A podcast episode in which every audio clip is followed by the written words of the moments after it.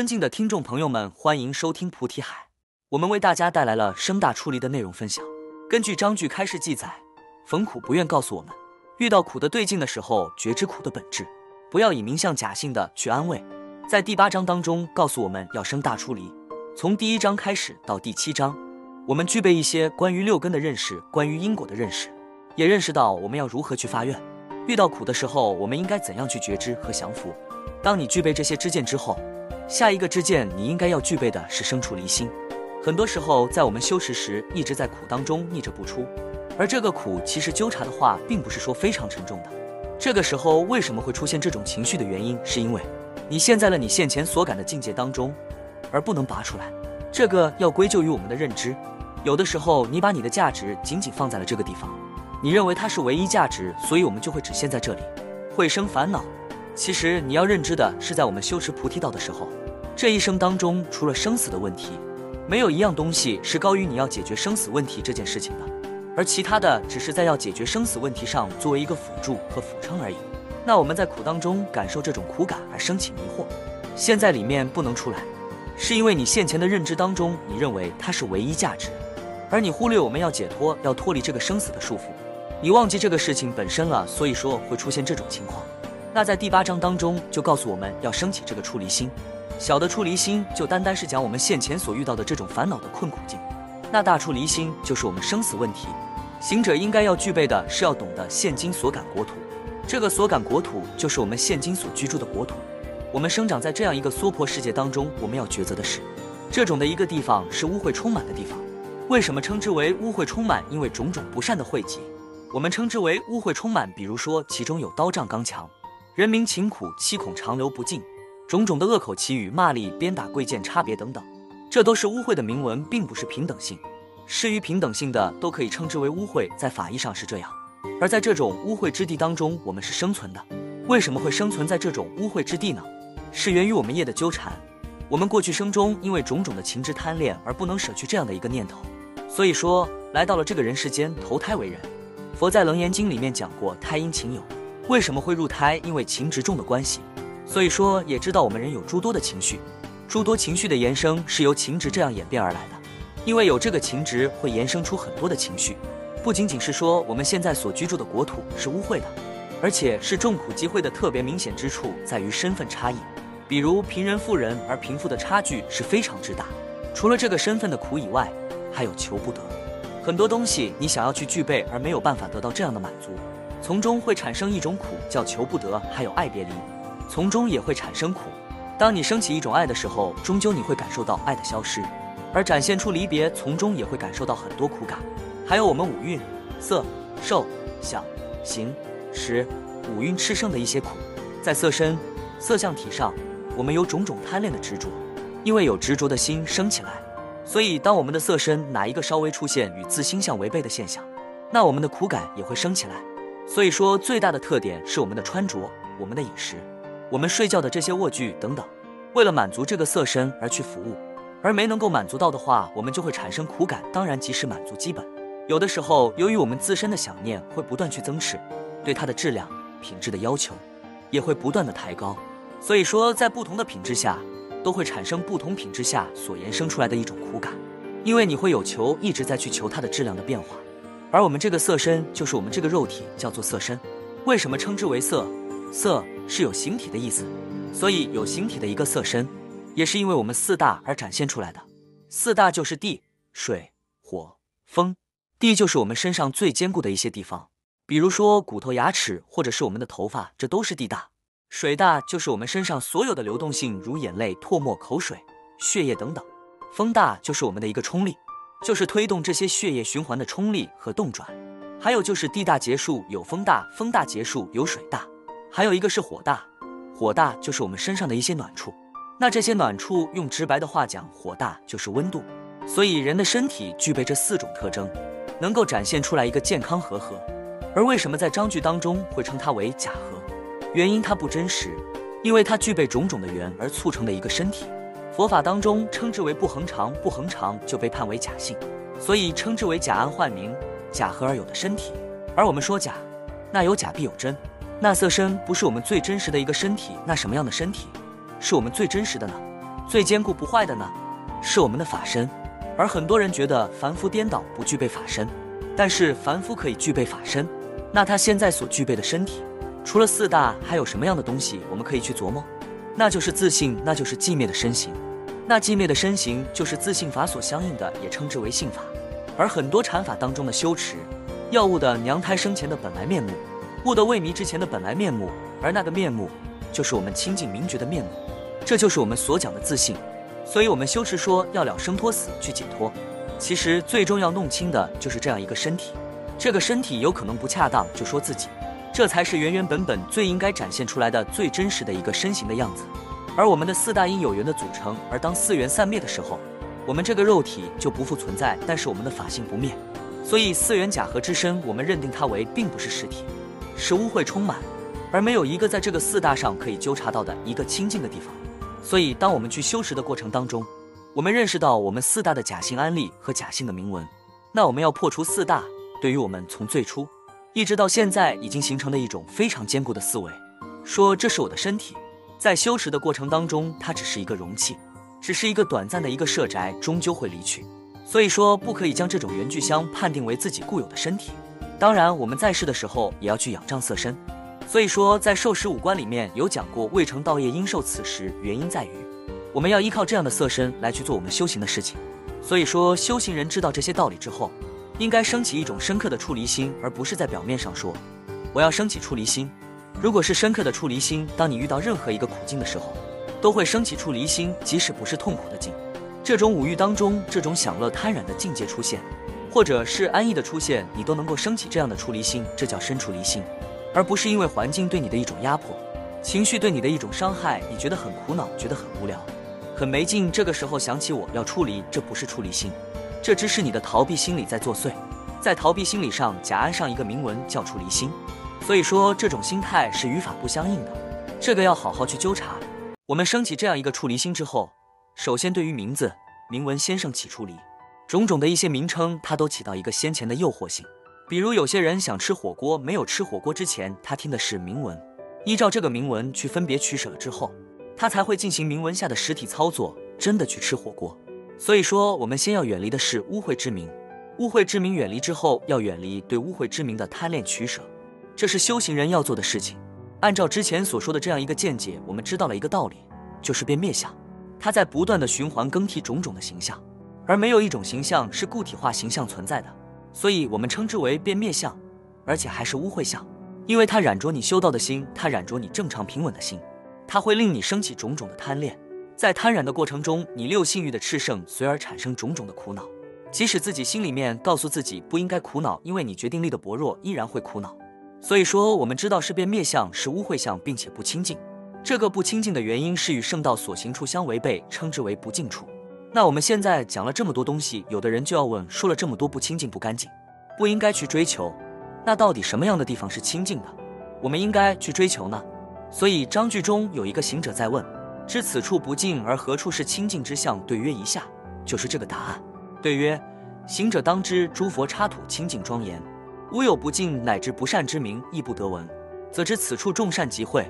修行人，你要懂得一个道理：除了你所处的这样一个娑婆世界以外，还有另一个世界，这个世界叫诸佛刹土，不仅仅是极乐世界一个佛国世界而已，还有诸佛刹土，诸佛刹土无量无边。而我们现在所最熟悉的就是极乐世界，极乐世界是诸佛刹土中的一个而已，就像浩瀚繁星当中的一粒微尘一样特别多。而诸佛刹土是清净的，为什么清净？因为它没有任何的遮障，没有任何的障碍，所以称之为清净。为什么庄严？因为在诸佛国土的所有一切往生到那里的众生，还有这些罗汉菩萨，都是心心向道，共和禅悦，都是在这种禅定功夫当中共同的愉悦。而不是我们世俗人会经常处在一起，会贪染着五欲的乐，说着五欲的乐等等。而诸佛刹土是以禅悦作为共同的娱乐，娱乐是一个比喻，是共同努力、共同推进的方向，没有一个是与我们这种娑婆世界一样的。就是说，娑婆世界称之为不净，那极乐世界称之为清净。我们在弥陀经里面有听到过，诸上善人聚会一处，而很多人也想要往生到极乐净土去。那很多人在以不同的方法、不同的法则在修持，也在精进着，但也有很多人没有办法去到达那里，在临命中的时候依然还会堕落下去。即使说没有到临命中，现实生活当中，他心依然是没有办法说服自己，因为他没有把握能够往生。首先取决于自身的一些功夫的积累，还有智慧上的积累和愿力的积累，还有在行持上坚固的程度。那结合这几点，才能够认定说我这样的修持可以决定往生极乐。而很多人在做一件想要脱离了生死这样的事情的时候，经常会有一个意愿，不管你是修念佛法门，还是禅法律法，还是密法的，经常会出现这个问题。做一个简单的比喻，当你一心去念诵佛名，正当要兼顾的时候，有人会拉着你做与这个法则不相关的事情，比如说让你去修持禅法，而你本身修持念佛法则的人，遇到这个禅法的时候，这叫一缘。然而它的成熟就如摩擦的原理，你一直这样摩擦的时候，从最初的冷会慢慢变热，你越摩擦它就越热，要达到一定温度时，你一定要不能停止去精进。但是，一旦遇到一缘的时候，我们会停下来去做别的事情了。而你的温度就降了下来，所以说没能够满足你通过念佛往生净土的这样的一个事情。在陀罗尼法则当中，《大悲心陀罗尼经》里面有讲过，你持诵大悲心陀罗尼章句的时候，咒也叫章句，更莫一缘，就是不要遇到一个所缘对境你就去转变。怎么讲？比如我现在持诵大悲心陀罗尼章句，我在念诵这个大悲咒，我要念诵一千遍。我正当念诵的时候，有人过来叫我出去跟他上香礼佛等等这样的事情。这样的事情也是好事情，也是积功累德的事情，但是与我本来现前所要做的事情不匹配的。固定我要持诵一千遍，而除了这件事以外都叫一缘。更莫一元的意思就是说，当修持陀尼法则的人，一定要完成这样的气候，不可以在完成之前，在造作的时候，在修持的时候去更替自己的进度，是不可以的。否则的话，你会与这个法则会远一点。比如说，你们之前做一些功课的时候，师傅有规定一些数量。然后师傅把它更改了之后，你们的感受是什么？这也叫一元，它的那个热度，它的那个持力的炽盛度不一样。所以，在我们想要往生到诸佛刹土的时候，只要你选择到了一个正确的法则，不要放弃。当然，我也看到过很多的修行人，他今天修持念佛法门，最初以念佛法门作为引导，然后会在种种的异缘的出现下，他就会去学习了一些禅法，然后在禅法的修行过程当中，又自知认为资质不是特别好，因为在悟方面不能够通达。所以他又觉得他的年纪慢慢在变大，无常越来越逼近，所以他觉得有一种恐惧感。如果不能往生该怎么办？已经把所有的时间都消费在修行这件事情上了。如果这个修行不能修好的话，一辈子就空过了。所以他又捡起念佛法门。如果他最初遇到念佛法门，他一直去修持到现在，或多或少是有一点点小成就的。但是我们凡夫众生就是这样，心总是会因为种种的因缘的出现，想法会变更。所有修行人都会出现这种问题，而在这种问题出现的时候，因为自身的认知有限、定力有限、智慧纠察力的有限，我们就会随着一元的诱惑性去更替。首先，你更替是可以的，要抉择的是它是不是真的适合自己。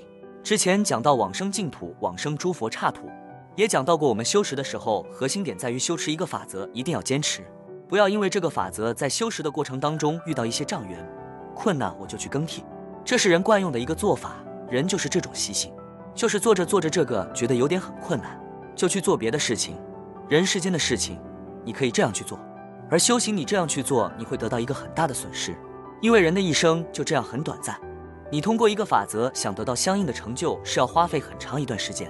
有的人一辈子当中都不能够得到这样一个相应，更何况你在这么短暂的时间内，你还要去不断在更替，而心没有任何安住点，不知道自己要学些什么，那真是很徒劳。这一辈子过去之后，进入中阴境界，你们会随着自己的迷惑而去轮转，因为在世的时候已经是很迷惑，那中阴境界那必须是迷惑的。所以说，我们诸佛刹土是众善集会，所有诸不善境界的名文名称都不会听闻。为什么？因为诸佛刹土清净庄严，不存在娑婆世界这种污秽、这种颠倒的一些东西出现，也不会得到听闻。不要说你能看见，听都听不到。而在诸佛刹土中，众善充满。而做集会，我们之前有讲过，如果以极乐世界来做比喻，在菩提树边有一个河流，河流它有八种功德利益，我们又称作八功德水，在章句里面有讲过，清凉柔软，触及所沾，得大灌顶。接下来又讲过国中众鸟出和雅音称赞三宝的功德等等，这些都是极乐国土的一些庄严，种种善的集会是所有修行人心心好要的一个点，没有一个人对善这样的感受有抵触的，包括动物，包括蚂蚁。你去触碰它的时候，它恐惧，为什么恐惧？怕你伤害它。所以说，反过来，他所星求的东西是什么？不要伤害，不要伤害的意思就是善。所以说，不管是这种体型小的蚂蚁，还是人，或者是其他体型庞大的动物，它们共同对于善都是有好要心理的，不会去抵触这个善。而在极乐世界，诸佛刹土等等都是众善集会，不管是铭文，还是功德，还是修持，还是境界，都是处于善境。所以佛来到人世间，就引导着我们，我们要往生到净土去。第一，可以保证我们可以不再到六道轮回里面去；第二，是在你们修持的过程当中，有阿弥陀佛作为一个大导师，我们更能够听到这些法义见地，能够悟得无生法忍。所以也在苦口婆心的在劝导我们。当然，我们离佛渐远。佛灭度这么些年，而我们还未出世的时候，佛在世度化；我们出世的时候，佛已经入灭。所以说，感叹众生自身福薄。我们知道这样，我们也一直在不断的去忏悔，不断去精进和积累着。要懂得，在这样一个末法时期，能够去听闻佛法，其实是件很不容易的事情。有多少人听闻不到？而且你们听闻到了之后，又懂了其中很多的法则，如何去修持这些法则，你们都懂得，也在这样去闻思和修行着。对于行者来讲，更是幸运的事情。你们现在去感叹说，我们见不到诸佛菩萨了，因为诸圣都入灭，或者是有的隐伏，就是隐没起来、藏起来，因为法缘不成熟的关系。我们感叹说，我们福薄。但是你要知道，随着时间的不断推移，在未来始终，未来的众生，他反而会羡慕你能够听闻这些法义见地，而能够懂得这些修持的方法。在他们那个时候，有可能连铭文都不存在了。所以说，我们要懂得知足。当我们知道这些种种的善的境界。种种的渴求，种种应当好要的事情，又懂得了这么多的不容易，我们应该要升起好要之心。首先，我们要发愿，在立愿行持里面有说过，就不用再多说。首先，我要发愿，发愿往生到这些佛国世界去。有的时候，你走在大街上的时候，车走过去，你捂着嘴巴说这个灰好大。你到极乐世界，怎么可能会出现这种情况？所以说，因此你也可以往生到极乐世界，这也是一个愿。不要说我这个愿是不是很肤浅。有愿必成，只要你的核心是想要往生到净土，都可以的。那有的时候，有的人在楼里面，楼里面地震，他又出不去。楼那么高，如果在极乐世界，不要害怕，你可以飞出去也是可以的。当然也不会有地震等等这样的事。所以基于这点，你也可以乐求。而在我们人世间，我们会有一个很大的贫富的差距。很多时候，我们想买一样东西，看到价格之后，手又缩回来，因为这个价格太贵，不是我买不起，我买了之后，我要吃苦好几个月。所以又觉得价值不应该花在这个上面，这个时候手都会收回来。但是这其中没有出现求不得苦吗？有的。为什么别人可以得到，而我也想要得到，却让自己的心这样去难过？因为娑婆世界具有不平等性，很多人向往平等，但是没有办法做到真正的平等。而在极乐净土当中，或者其他佛国当中，每个众生都是平等的，每个众生的穿着都是一样平等性，没有说他的贵我的不贵。到佛国净土之后，都是金砖铺地、金绳街道，七宝合成的宝树满佛国世界。到那个时候，就像粪土一样，你不会觉得它，我一定要把它赶紧捡过来。物以稀为贵，因为金钱对于人来讲是比较缺失的、稀少的，所以说我们会觉得它很贵重。而当满山遍野都是这些钱的时候，我们就不认为它是价值。如果往生到极乐净土，就可以满足你这个愿望，发财的愿望，是不是？往生到净土，睁开眼睛一看，地上全是黄金铺地。你拿个斧头去敲打，就算你能敲下来，你花哪呢？做什么用处？没有用处。为什么？那边没有便利店，你也不需要饮食。为什么？人的色身是由原相聚合，有四大这样一个结构来组成的。所以说，它必须要通过物资来推动，有硬性、有流性，还有冷性和热性去推动它。而我们所具备的身形，在极乐世界是莲花化生的身体。也称之为清虚之身、无极之体，它不需要这些有为的东西来去支撑，所以说这也是我们应该去好要的点，也是我们应该去往生的理由。所以我们也要发愿往生到这些佛国世界里面去。其实最大的问题不是仅仅往生而已，最主要的是能够让自己觉悟。当然，觉悟的程度不同，能够圆满觉悟那固然很好。所以到达诸佛国土，是为了听受教法，通过这些教法，然后去修持，令自己不断的去觉悟。最终能够圆满去觉悟，圆满的觉悟就是正得佛的境界。那个时候，我们才能够得到真正究竟的清净。我们现在所说的清净，是对清净像对决一样，不是真的觉悟。但是与迷相比较之下，有觉悟的含义。觉知此界不善住，应当发起出离心，愿生彼国清净刹，一心礼忏恒不忘。首先，我们要懂得这个世界的种种的有为、变面、失平等性，种种不善的住持。所以我们应该发起这样的一个出离心，远离这样一个环境。所以我们要发一个愿，就是往生佛国净土。但是要往生佛国净土之前，我们要思考一个问题：我们为什么不能往生佛国净土呢？你贪恋这个世间，你贪恋这个世间的情执，你贪恋这个世间你所认为的美好事物，你在贪恋这些东西。最主要的贪恋的点是在于自我。虽然你现在闻思的时候说我们的身体是由四大组成的，你只是在名相上理解，不是深入的能够了解这个概念这个意思。所以说，当烦恼起来的时候，依然还忍不住那些习气，你依然还去贪恋。我害羞了，捂着嘴巴种种的表现，就说明自身的妄执非常坚固。所以因为这些关系，我们不能够往生到这些佛国净土。所以我们要做一件事情，叫降低这种业习的炽盛程度。前提是要以忏悔心去降服，通过忏悔法则去扶助，扶助之后，以戒将自己散乱的心收收回来，通过定的培养，忍持而不散失这个心，再通过慧的力量、慧的能力、慧的觉力，去斩断内心向外贪染的那个勾招，然后再斩断对境对你自身的影响和束缚。但是这里面一定要有一个支撑，叫忏悔，因为我们几乎很少升起忏悔心，不升起忏悔心的人是个很傲慢的一个人，他觉得自己可以的。所以在我们修持的过程中，忏悔心是不能缺失的，不能缺少的。所以章句中讲一心礼忏，一心礼忏，我可以把它判定说我在做礼忏的时候一定要一心礼忏，但它没有固定多长时间。章句当中后面有讲过恒时，时时刻刻你要具备忏悔的心。人具备忏悔的心之后，就不会再造作同样愚痴愚昧的行为。所以降低这些业的炽盛程度，可以保证不再去造作这些新业。那接下来要做的事情是不断的消除旧业对我们心上的影响，因为它对我们心上的影响，我们会产生诸多的情绪，有了这诸多的情绪，必然会牵到你行为上去，心里边升起这些种子，在行为上再落实，那你的业就完全有了，完全坚固了。所以说，师傅想要说的最重要的话题是我们在修持的过程当中，不要去缺失出离心。你想一想，师傅今天讲章句的时候，你们能够想起升起出离心，那平常的时候你们有没有想到过呢？几乎不去想。为什么？因为觉得出离心是对我们很遥远的事情，因为还活着呢，现在还多年轻，是不是这样？一个想要过好人生的人，前提一定要对人生要有思考，人生可不只是为了衣食住行而去忙碌，而要懂得人生来的道理，他才有望在今后的人生道路上能够活出自己想要的样子。而这个想要是真实，他应该需要的东西。一个成熟的修行人，他对出离心要有一个全面的思考。不然的话，你所有的行为，你所有的念头都会被限制在你现前所缘境界当中。有的时候，为什么让你们去做普济呢？实力升起来，依附在所缘对境上，通过对所缘对境的影响，我们把实力依附在所有众生身上，为他们降吉祥。这就是说，将你的心从你身体局限范围里抽离出来，要扩大你的眼界和心界，拓宽你的见识。原理性跟出离心是一样的。你想一想，当你去做普济的时候，没做普济之前。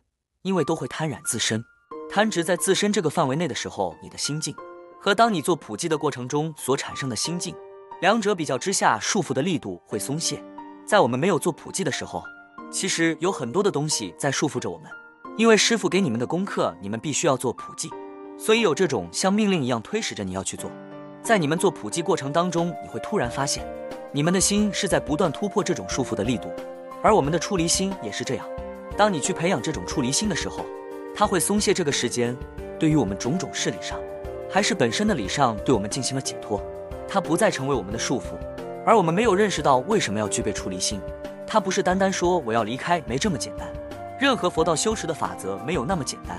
说升起出离心，这个出离心字面上一看，我要离开，并不是，它是让你束缚的心得到释放，得到解脱。就通过普济讲的话，大家要好好思考一下。通过普济的原理性，包括月轮往来持力，是不贪染在自身的境界上，自身去做月轮往来。在没做月轮往来的时候，你会发现你的身体，它会束缚你的心，你这样走动等等都在束缚你的心，因为你的心要不断的通过你的身体所碰到的触觉而做反应。而我们定在那里，露天正立去与月轮往来持力的时候，与之前比较，你的心是被解放的。为什么会被解放？因为心不受身体束缚。心不受束缚的时候，就是一种解脱。所以在我们修持当中，很多时候我们被束缚住了，是因为你的心被腻在这个所缘对境上。而有的时候听了一顿法宴，一下子觉得这个烦恼不存在了。因为什么？因为你心的认知出离了这个所缘对境的本身上，所以你的心不在这种事情上。出离心的目的是这个，法有破迷之作用，听闻入耳之时觉悟耳根，显发正见思维，得法加持之力故，得福烦恼，但未根除，欲相应境界依然会有迷惑之烦恼，因为众生没有办法去觉悟到这一点，所以大体都会把出离心指向佛国世界，起码有一个方向，从这个世界到另一个世界，你会有一种超然解脱的那种方向。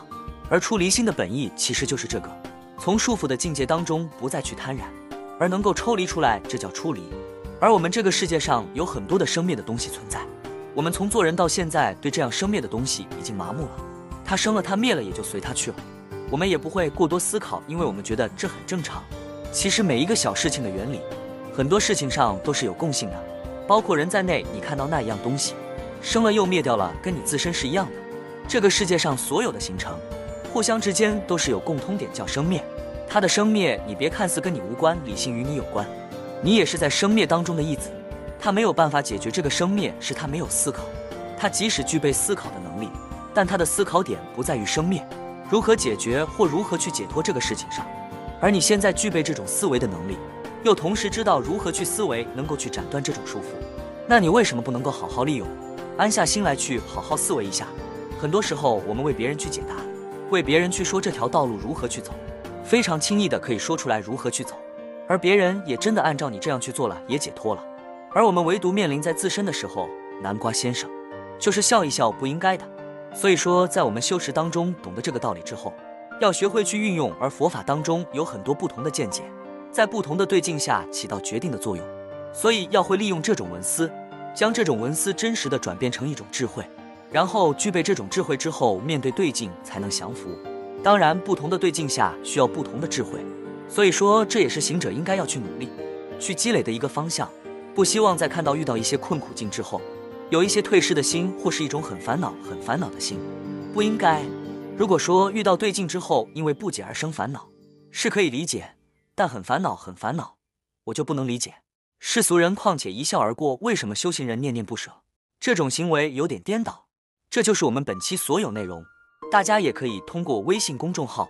搜索大明圣院了解其他内容，Apple 播客或小宇宙搜索荣正法师。感谢大家的收听，我们下期再见。